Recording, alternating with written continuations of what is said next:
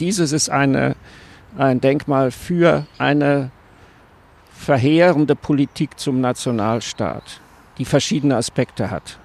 Zum Unter Beispiel. anderem hat sie den Aspekt, das Denkmal ist fertig geworden zu dem Zeitpunkt, als die sogenannten Schutztruppen nach Südwestafrika aufbrachen unter Herrn von Trotter und den Völkermord an Herero und Nama äh, vorbereitet und inszeniert und durchgeführt haben.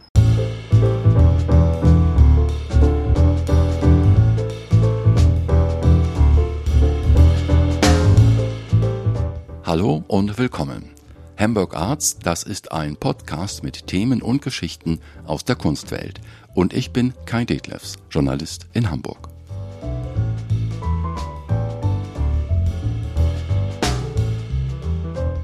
Wir reden heute über das Bismarck-Denkmal bei den Landungsbrücken.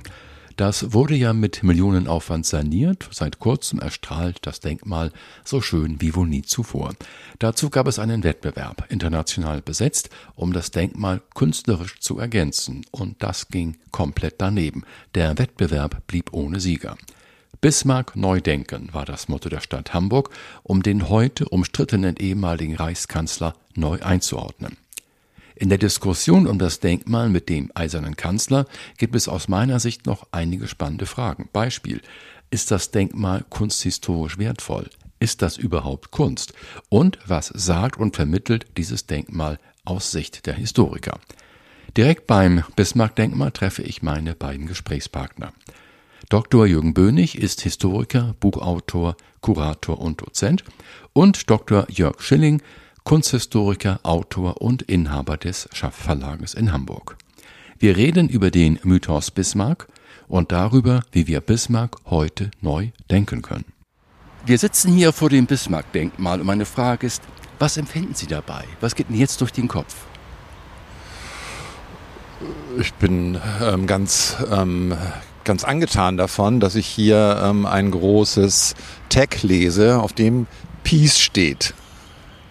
Also ein, eine neue Graffiti ähm, ist am Denkmal, ähm, am Bismarck-Denkmal angebracht worden. Und das war ja vorauszusehen und äh, gehört eigentlich auch dazu. Denn es ist eine Art von Projektionsfläche. Und hier, mh, danke. Also und? ich äh, empfinde das, äh, was ich beim ersten Mal, als ich wieder hergekommen bin, äh, empfunden habe, das ist ein Scheinriese. Von nahen sieht er kleiner aus als von weiten. Also der wirkt auf der anderen Seite der Elbe imponierender als hier. Ist natürlich eine sehr kompakte Figur, verständlich. Das ist das Schreckliche an ihm, dass man das gleich versteht. Das ist seine Wirkung und seine Kunstfertigkeit. Und diese germanischen Völker darin ringsherum, die sind so ein bisschen schlecht gemacht. Und dass die drei Freitreppe fehlt, die hier raufführen sollte, sozusagen, dass man sich unterwürfig annähert, das ist eigentlich ein Vorteil. Da hatten die Leute kein Geld mehr dafür.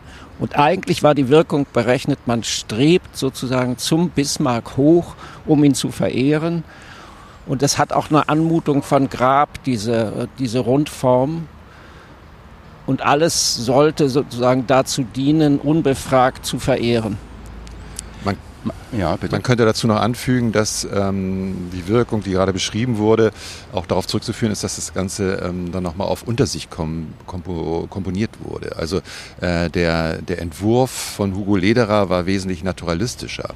Und im, im Laufe des, ähm, äh, des Prozesses der, der Errichtung des Denkmals ähm, hat man nochmal die Figur auf Untersicht ähm, ähm, ähm, gestaltet. Und das macht natürlich diese Wirkung aus, aus der Ferne und ähm, diesen Effekt, wenn man davor steht. Was heißt dieser Begriff auf Untersicht gestaltet? Naja, also das war eine, eine, eine äh, für, im Wettbewerb hat er eine Figur geschaffen, die sehr naturalistisch ist und die man natürlich äh, anschaut, wenn man sich äh, das Modell anschaut. Und äh, man hat aber nochmal die Proportion so verändert in der Figur, dass sie auf eben ähm, äh, ihre Wirkung erst entfaltet, wenn man etwas weiter entfernt ist. Ich frage nochmal ganz direkt und ganz klar, was soll dieses Denkmal aussagen? Inhaltlich, symbolisch, ähm, worum geht es dabei? Nein, das, hier ist es der Heros des Bürgertums für ähm, die ähm, ähm, Errichtung des Nationalstaates, ähm, wird hier gefeiert vom Hamburger Bürgertum.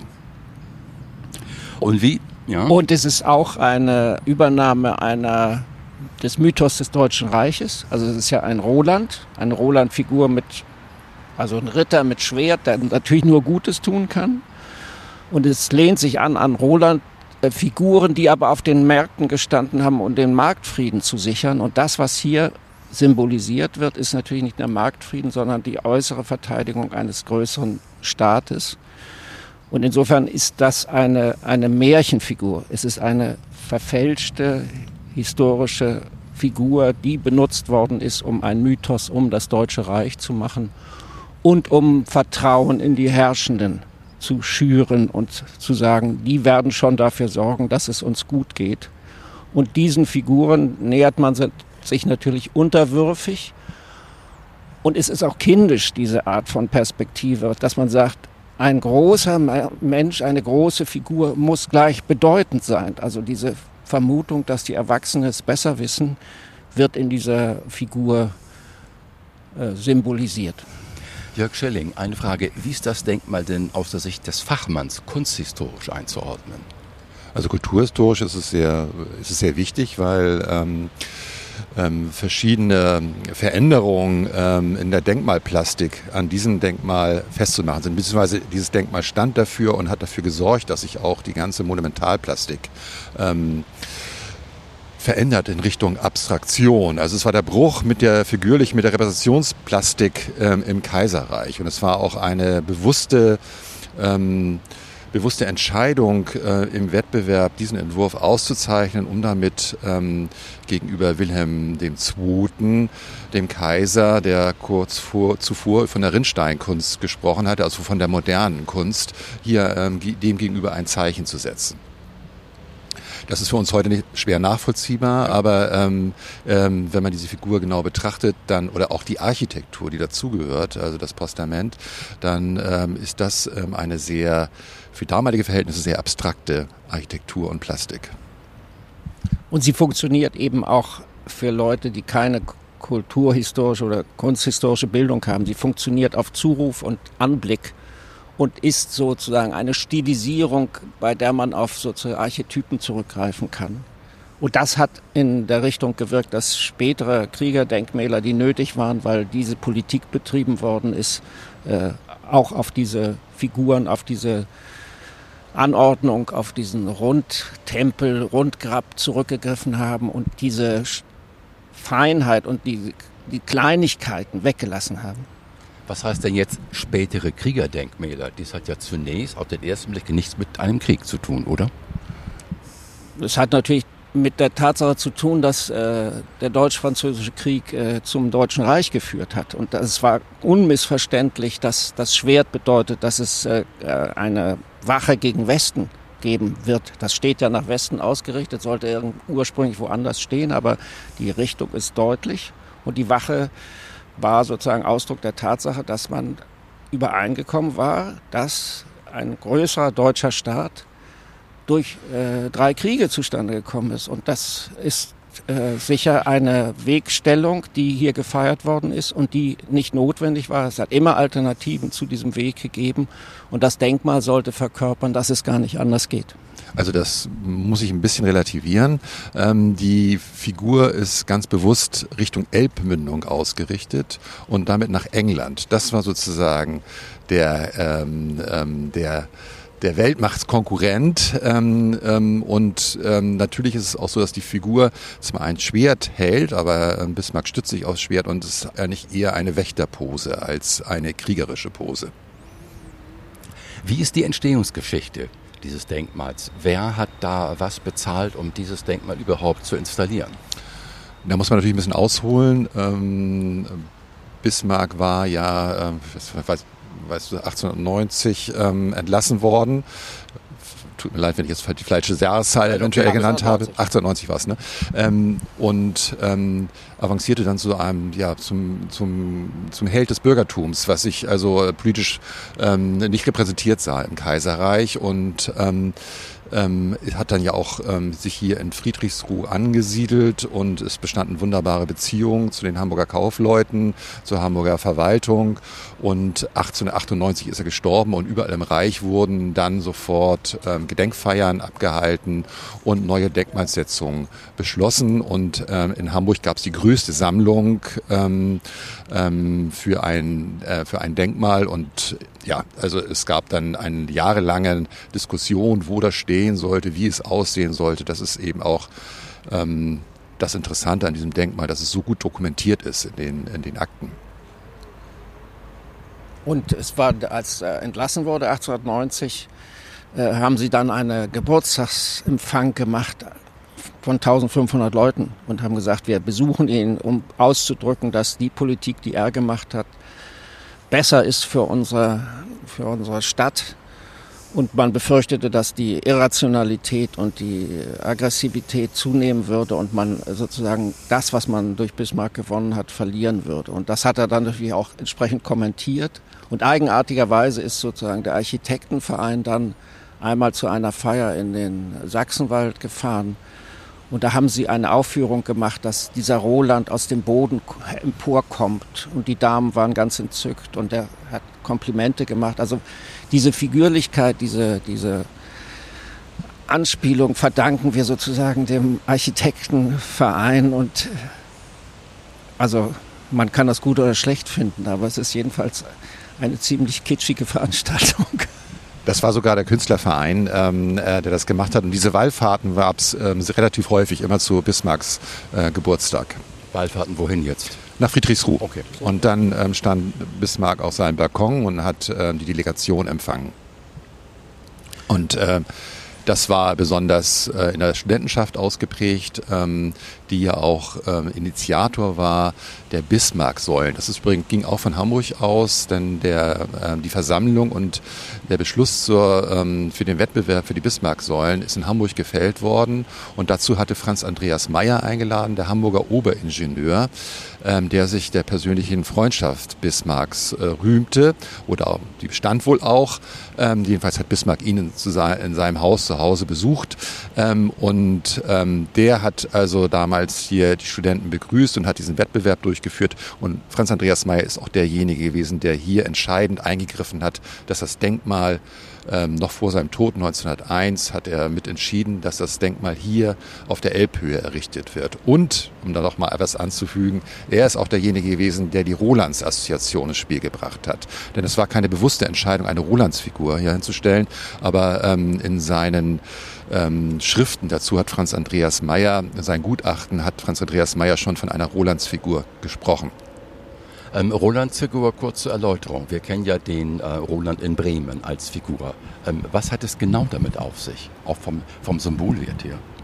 Also die äh, feudalen Gewalten sollten zum Zeitpunkt des Marktes Frieden halten. Und dafür steht er, dass er dafür sorgt, dass es so ist. Es ist eine, sozusagen eine, die Feudalgesellschaft ist lokal organisiert und dann sorgt man dafür, dass eben Frieden herrscht in dem Moment, wo man tauscht. Und das, dafür steht sie da, dass das gewährleistet ist. Als Gewalt, die dafür sorgt, dass es Frieden gibt. Also es ist eine Gewalt, die sich auf einen bestimmten Ort und auf eine Lokalität bezieht und jeder einzelne Ort hat so eine Darstellung und hat nicht, es gibt keinen übergreifenden Roland, der das Ganze verteidigt. Natürlich hat okay, der Roland-Mythos historisch, literarisch auch Vorbilder in der Verteidigung gegenüber den Sarazenen und dergleichen, aber die, die historischen Figuren, die wir sehen, dokumentieren, hier soll Frieden herrschen, wenn Markt ist. Das ist ein Symbol der Reichsherrlichkeit, ne? das ähm, ähm, Schutz symbolisiert hier für dieses Marktgeschehen. Da meine Frage, es gibt doch so einige Details zu berichten aus der Entstehungsgeschichte. Also der Kopf wurde, wurde er größer gemacht, wurde er höher. Was, was hat es damit auf sich, Jörg Schilling? Ähm, tatsächlich ist es so, dass ähm, ich hatte ja eben schon von den Veränderungen auch der, dass Hugo Lederer das also auf Anraten ähm, der Hamburger Kommission ähm, das äh, Denkmal mehr auf ähm, Untersicht komponieren musste. Ähm, das hat er aber auch zum Anlass genommen, ähm, eigenhändig das Denkmal zu vergrößern. Und ähm, nochmal um über einen Meter hat er das vergrößert, was so zu erheblichem äh, Mehrbelastung geführt hat. Ähm, vom weil, Gewicht her? Ja, natürlich vom Gewicht her, weil es ja massiver Granit ist, die ganze Figur, ähm, was dann zur Folge hat, dass das Denkmal nochmal nachfundamentiert werden musste ähm, sehr umständlich und natürlich auch die eigentlich vorgesehene Einweihung 1905 verschoben werden musste um ein Jahr. Damit hat er sich in Hamburg sehr unbeliebt gemacht. Ja, wie waren denn damals die Reaktionen der Hamburger auf dieses Bismarck-Denkmal? Ähm, das ist auch total spannend, weil ähm, ähm, ähm, zu Zeiten des Wettbewerbs, also darum ging, äh, welche, ähm, äh, welcher, Wett, äh, welcher Entwurf hier umgesetzt werden musste, gab es, ähm, das wurde natürlich veröffentlicht in den Zeitungen, hatte eine groß, große Resonanz gehabt, auch in der ganzen Kunst- und Kulturwelt ähm, war es so, dass dieses, dieser Entwurf besprochen und gefeiert wurde vor allen Dingen. Also es gibt eigentlich kaum einen ähm, Namen, den wir aus der Zeit kennen, der sich nicht dazu geäußert hat und auch äh, in den meisten Fällen äh, waren sie ganz angetan und begeistert wegen dieser Veränderung, ähm, dieser künstlerischen, ähm, äh, künstlerischen Impulse äh, der Moderne, die man hier sah. Ähm, aber in der, in der Bevölkerung ähm, fand dieser Entwurf große Ablehnung. Das wäre ein Popanz, das wäre nicht der Bismarck, den man kennen würde. Ähm, da muss dazu noch sagen, es gab schon viele zahlreiche Bismarck-Denkmale, die Bismarck ähm, naturalistisch abgebildet haben, mit Pallasch, mit Pickelhaube. Ja, und ähm, das ist jetzt hier eine ganz andere Figur gewesen. Total ungewohnt und eben auch, wenn man sagen, vereinfacht gesagt, zu abstrakt ähm, ähm, für die Allgemeinheit. Und es gab zahlreiche Postkarten, die das gefeiert haben. Also bevor das fertig war, wurde das abgebildet. Und die schönste Postkarte fand ich immer neben der, den Maßen für das ganze Denkmal. Der Mittelfinger ist fast einen Meter groß, lang. Das fand ich die schönste Postkarte, der schönste Kommentar. Der Mittelfinger des Bismarck-Denkmals ist einen Meter lang. Ja, da muss man kann ich gleich einhaken, dass ähm, äh, also das, was ich gerade beschrieben habe, sich mit der Einweihung dann geändert hat. Also mit der Einweihung des Denkmals war dann auf einmal die Begeisterung allgemein unheimlich groß. Und dann konnte man sich auf einmal hier mit dieser Figur identifizieren und sie feiern und fand hier auch eben ähm, ja, das nationalistische ähm, Pathos also, ähm, typisch zum Ausdruck gebracht. Und ich glaube, das Wetter war so ähnlich wie, wie jetzt. Also die standen mit Regenschirm da. Ja. und dann fiel dieses Tuch auf der Figur sozusagen langsam nur herab, dass er noch so ein bisschen verhüllt war. Und ich glaube, die, die Szene hat Staute in dem Film Der Untertan einfach nochmal verwendet. Das war so komisch und so sozusagen eigentümlich. Und da kommen ja auch Regenschirme vor bei der Eröffnung. Also ich glaube, er hat das als Vorbild genommen und es, es, es ja. bleibt ein, das, was das beste Bild, glaube ich, ist diese Einweihung, dass man sich das anguckt, wie da sein Haupt enthüllt und die da unten stehen und nach oben gucken. Ja, es war so, dass äh, tatsächlich es hat geregnet und der Umhang, der um die ähm, Figur gespannt war und dann ähm, mit einem Seil weggezogen werden sollte, der war halt nass und dadurch hakte das Ganze am Kopf. Und so gab es so einen ähm, schon irgendwie sehr eindrucksvollen Moment, der auch vielfach beschrieben wurde und auch fotografisch dokumentiert wurde. Es gibt übrigens auch einen kleinen Film dazu. Das ist eines der ersten ähm, ähm, Filmdokumente Hamburgs ähm, von der Eröffnung, wo das auch ähm, ganz gut zu sehen ist. Es gibt in der Entstehungsgeschichte zum Bismarck-Denkmal einige Namen, die auffallen. Das sind einmal Abi Warburg, der berühmte Kunsthistoriker, und Lichtwag. Was hat es mit diesen Namen, mit den beiden auf sich? Die beiden waren also Alfred Lichtwacker, der Hamburger ähm, Kunsthallendirektor und mit ähm, Justus Brinkmann zusammen ähm, künstlerischer Berater ähm, des Senats, also ähm, sie saßen in der Kunstkommission ähm, und Abi Warburg war ein ähm, Privatgelehrter, der aus ähm, Florenz zurückkam ähm, wieder nach, zurück nach Hamburg, nachdem er dort äh, geforscht hatte.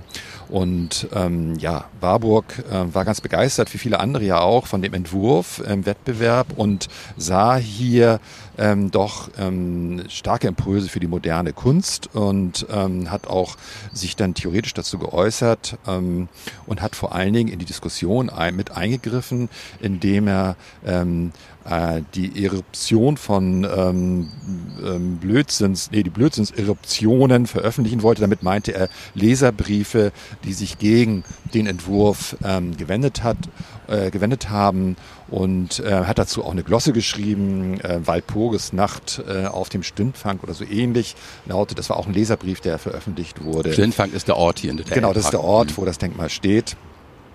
Ähm, da hat er polemisch, ironisch eingegriffen und das war eine intellektuelle Attitüde ähm, und ähm, natürlich ähm, die Begeisterung ähm, für diese Impulse, die sich gegen gegen die Repräsentationskunst ähm, äh, und Plastik äh, des Kaiserreichs wandten. Also das war er völlig akkord, auch mit modernen äh, Künstlern.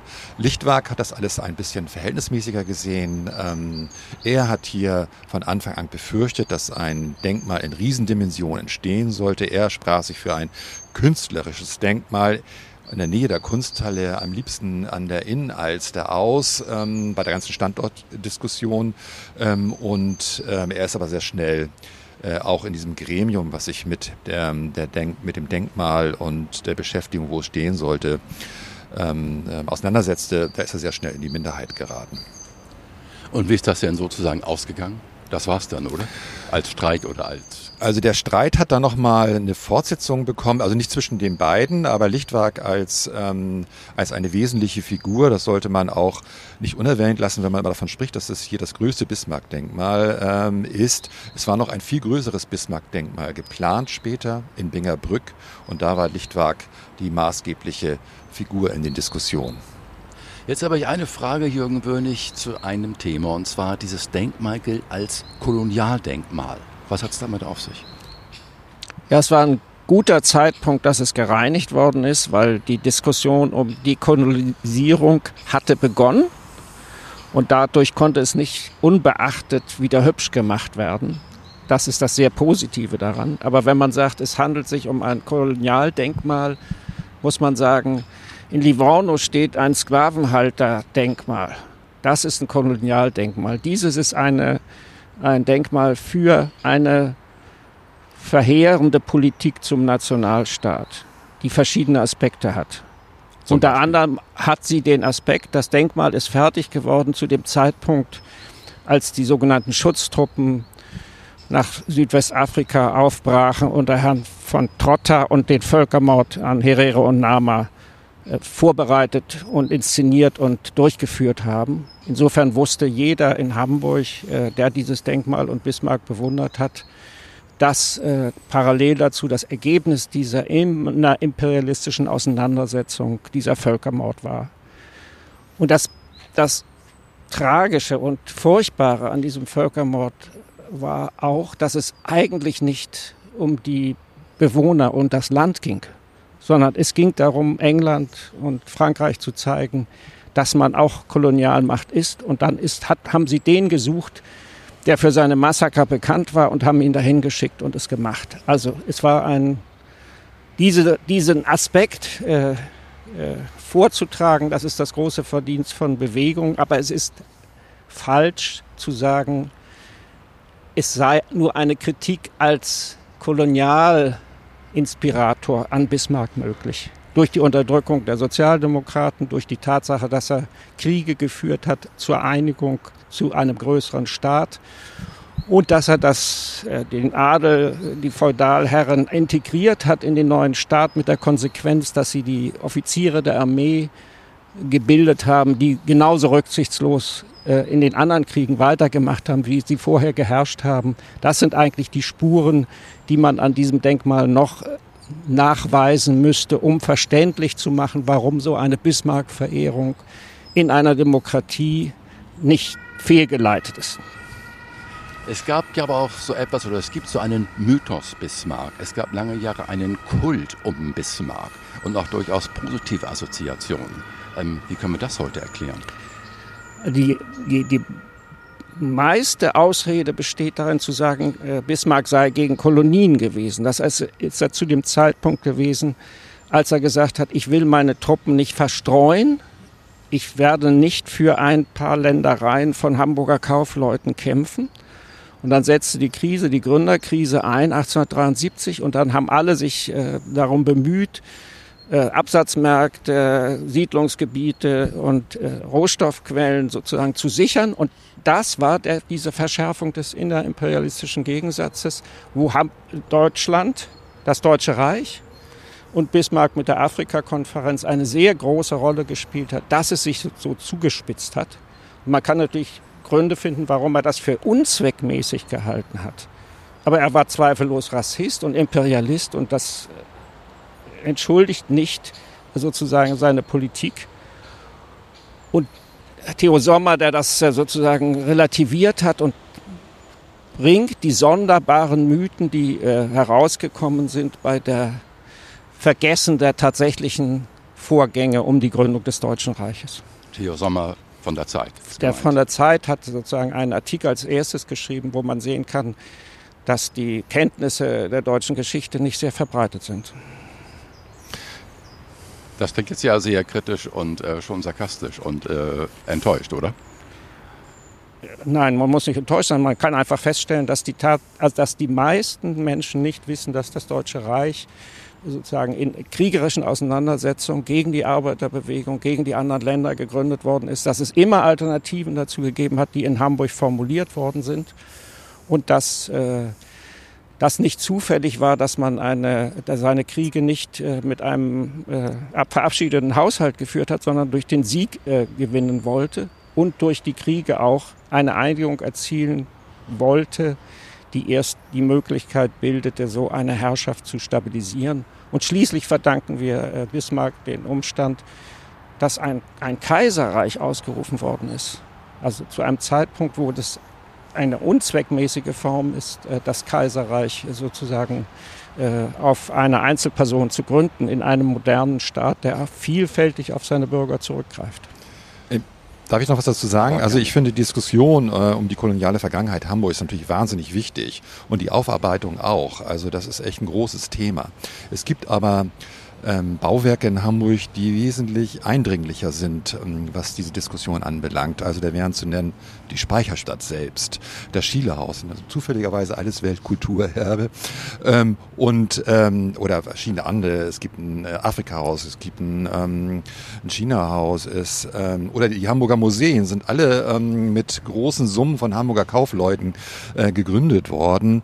Ähm, man verweist ja gerne in dieser Diskussion ähm, um das die koloniale Vergangenheit des, des Bismarck-Denkmals darauf, dass die Hamburger Kaufleute es finanziert haben. Wenn man sich aber die, die äh, damals in den Zeitungen veröffentlichten getätigten Spendenzählungen ähm, ansieht, dann ist es sehr interessant, dass zwar auch viele namhafte Kaufleute dabei sind, aber tatsächlich und auch die höchsten Summen, das ist nämlich mal ein vier, ungefähr vierstelliger Betrag, der meistens nicht über 5000 hinausgeht. Das ist sozusagen so ein, dieses hanseatische Understatement. Also da hat man sich, als wenn man sich fast, als wenn man sich abgesprochen hätte. Aber es ist eine sehr, sehr breit, und das war denen ja wichtig, ähm, Dokumentation, ähm, wie viele Leute auch mit ganz kleinen Beträgen sich an dieser Spenden, ähm, Spendensammlung beteiligt haben.